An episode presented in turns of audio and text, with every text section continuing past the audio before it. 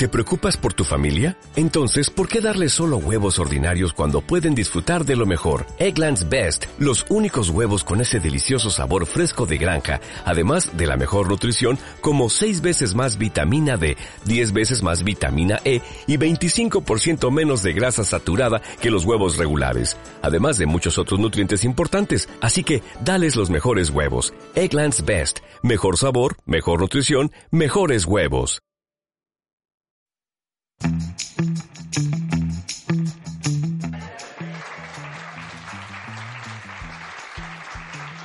Es la estampa soñada por cualquier político, tu gente recibiéndote entre aplausos después de unas elecciones.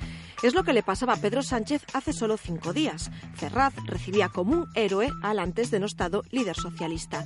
Y es que, aunque parezca que ha transcurrido una vida, solo ha pasado año y medio desde que Pedro Sánchez dejase su escaño y volviese a empezar. Una nueva resurrección que le ha convertido en un héroe.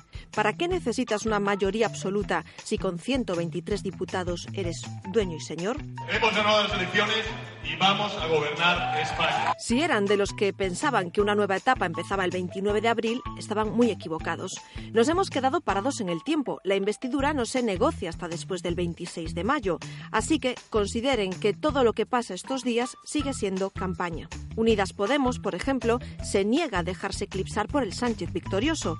Quieren estar en el gobierno. Al fin y al cabo, no es lo mismo ser llave que tener un o unos ministerios. Esperamos que el Partido Socialista no esté negociando una investidura o un gobierno con la derecha después de que conozcamos el contenido de esas reuniones y la voluntad del candidato socialista de negociar un programa de gobierno y negociar un gobierno con nosotros, nuestra disponibilidad es plena. Pablo Iglesias también se siente triunfador. Es lo que toca transmitir de cara al 26 de mayo, aunque Unidas Podemos haya caído a la cuarta posición en el Congreso con 42 diputados. ¿Y qué me dicen de Rivera? Pues él también se siente triunfador. Cierto que a priori Ciudadanos no va a pintar nada en la formación de gobierno, pero qué mayor satisfacción que verse en el camino de ser el futuro líder del sentir de derechas. La España de rojos y azules se acabó. Ahora hace falta una España que a pesar de las discrepancias, que son muchas, en algunos asuntos puntuales podamos ponernos mínimamente de acuerdo. Pero eso será con un gobierno del que yo no estoy de acuerdo y vigilando a ese gobierno. Estos días hay muchos sintiéndose ganadores y solo uno en el bando de los perdedores. A Pablo Casado no le ha quedado otra que intentar convencer a todos los que han dejado el PP de que no se han ido a la extrema derecha. Casado intenta contener otro desastre electoral en las municipales, reubicando a su partido de forma poco creíble en el centro. Una evidente estrategia que le ha dado munición a sus oponentes. Este era hoy Javier Lambán. El volantazo demuestra la desesperación en la que está instalado este partido y desde luego no es creíble para dar un volantazo de esta naturaleza. Y este Garrido, que si le llamaron tránsfuga por dejar el PP por Ciudadanos en el último instante, ahora devuelve cuchillos. El mayor caso de transfugismo político que ha habido ha sido durante el último año del propio Pablo Casado, que cogió un partido popular que era un partido de centro y un partido con unas grandes expectativas de, de, de mejorar y lo convirtió en el Vox azul.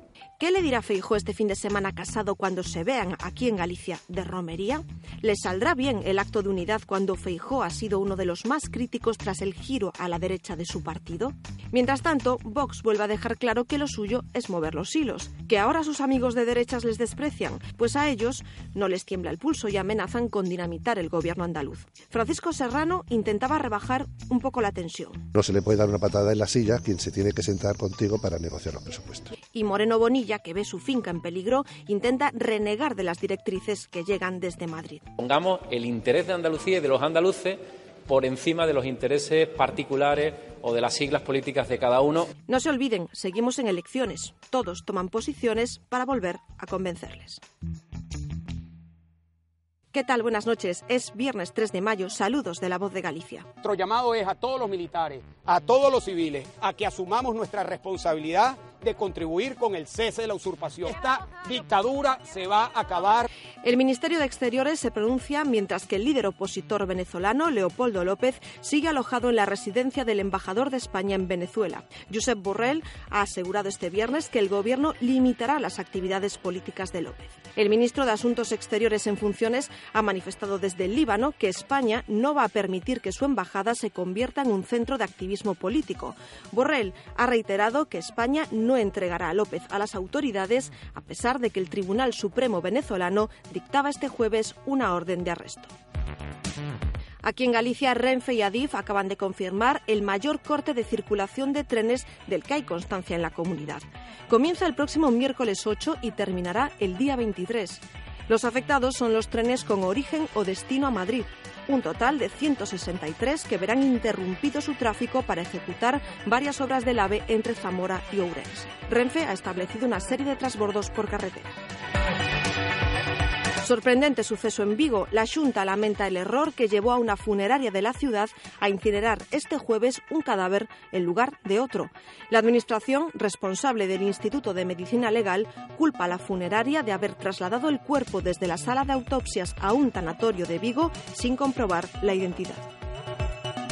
La titular del juzgado de instrucción número uno de Vilalba ha decretado el secreto de sumario sobre el caso de la menor de siete años que ha aparecido muerta en su casa de Muimenta. Las primeras informaciones apuntan a que no hay signos de violencia en el cuerpo de la menor. Se investiga si pudo haber fallecido tras haber ingerido un fármaco. Así nos despedimos. Gracias, como siempre, por seguirnos.